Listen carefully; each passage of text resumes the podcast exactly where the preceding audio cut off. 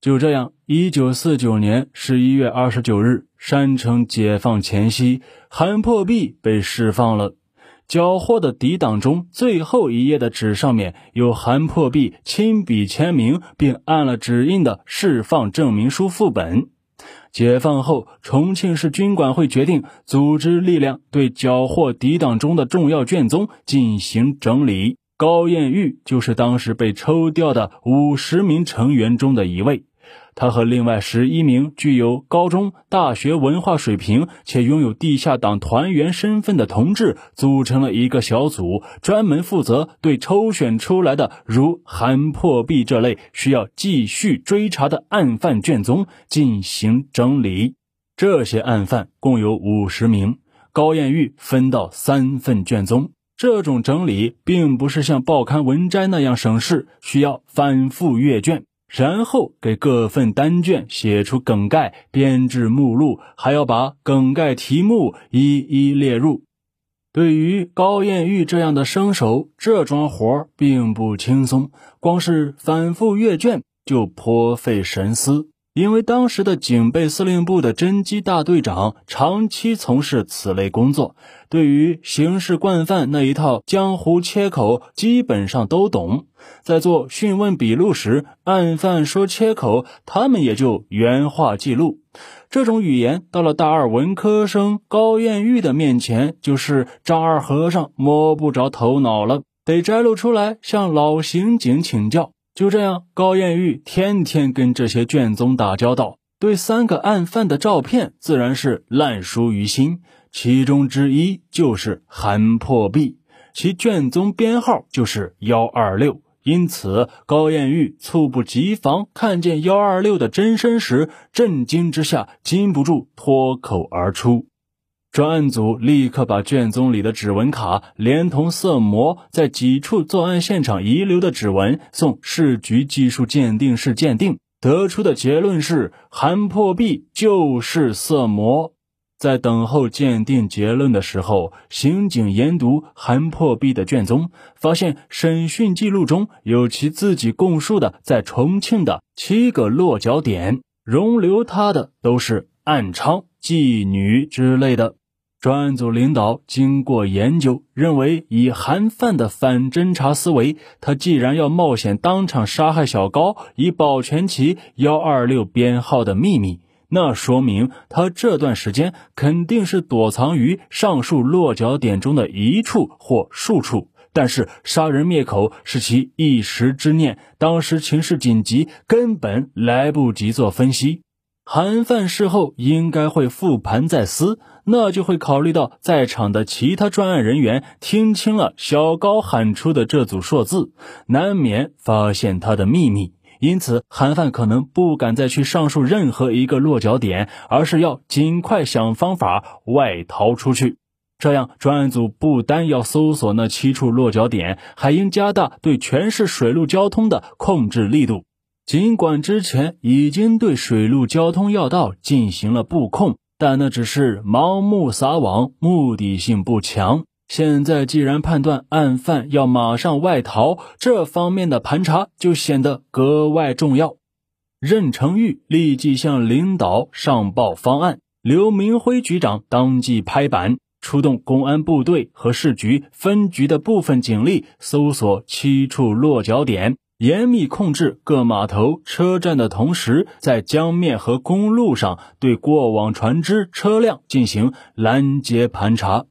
第二天清晨六点，化妆成渔夫的韩破壁在嘉陵江的一条渔船上落网，同时被捕的还有他的姘头，名叫穆明明，以暗娼为业。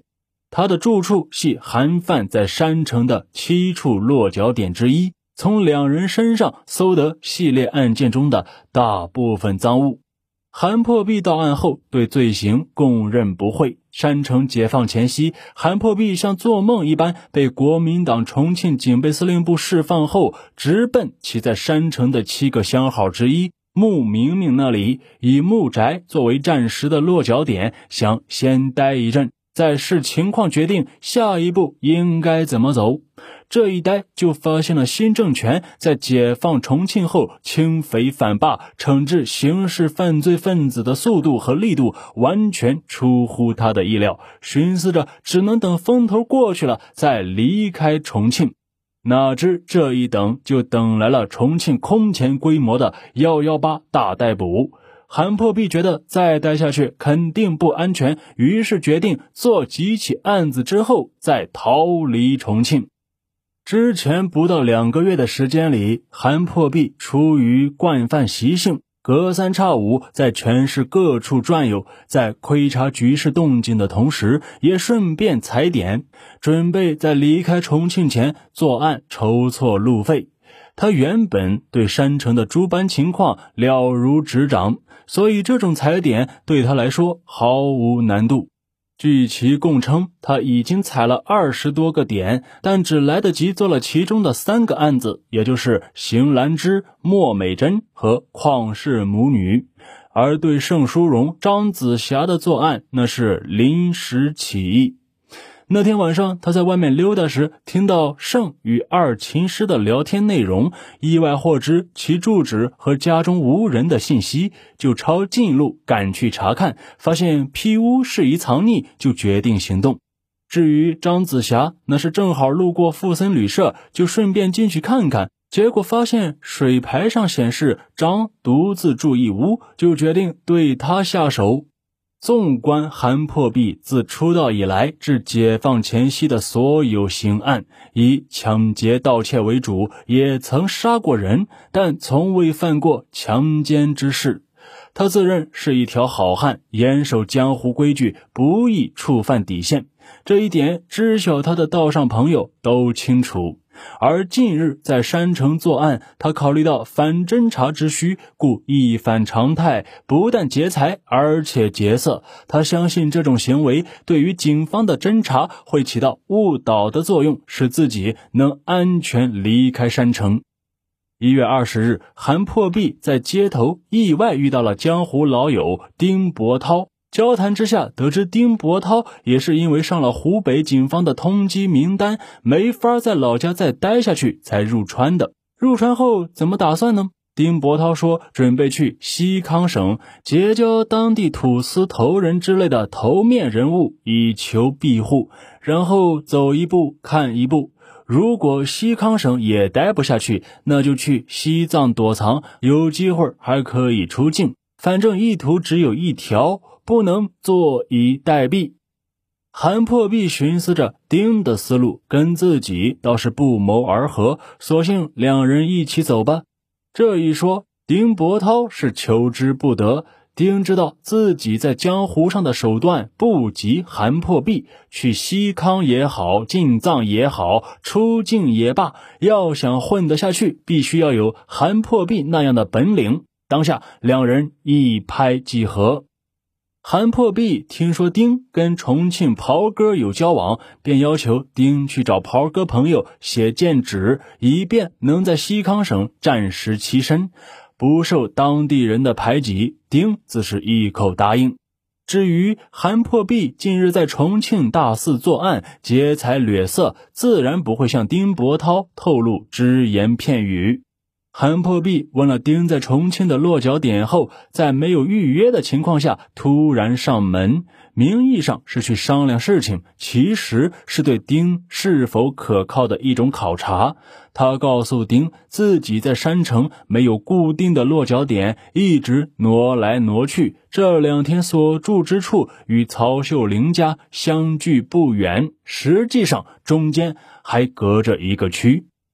按照韩破壁和丁伯涛之前的约定，他将在二十八、二十九日两天与其会面，一是确认建址是否到手，二是制定离渝富康的路线，着手做具体准备工作，包括购买食盐、茶叶、西药、布料和小百货商品等。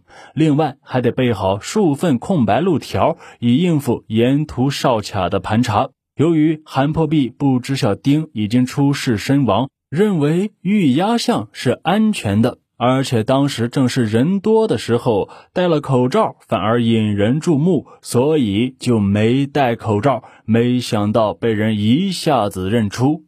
杀人灭口后，侥幸得以逃脱，即窜至穆明明处，打点行装，紧急转移，潜至嘉陵江边。已有急事，出重金百度为名，骗取了停泊于江边一条渔船上的渔民的信任。上船之后，便将其杀害，化妆成渔民，企图继续逃窜，而被盘查的巡逻船给截获归案。